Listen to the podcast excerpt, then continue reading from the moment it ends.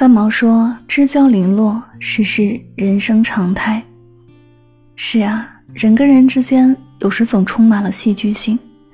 初始的时候，从一句“你好”开始；结束的时候，却不需要任何的告别。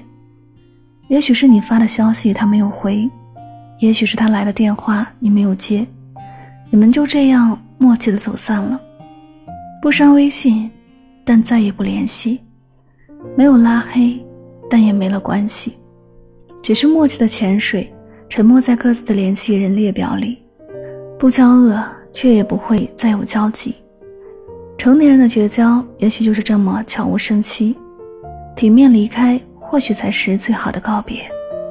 很喜欢这样一句话：这个世界多的是不再联系的想念。这世上最抓不住、估不准的东西，就是缘分。缘起缘灭，情深情浅，万点不由人。很多关系都是有保质期的，很多人也只有陪你一程的缘分。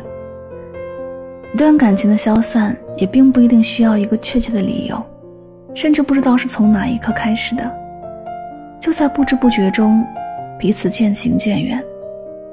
我们终将要接受无常，接受不知所以，因为能经得住时间考验的，才是真正的真情。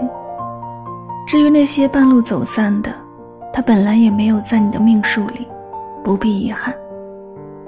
珍惜遇见，笑对别离，如此就好。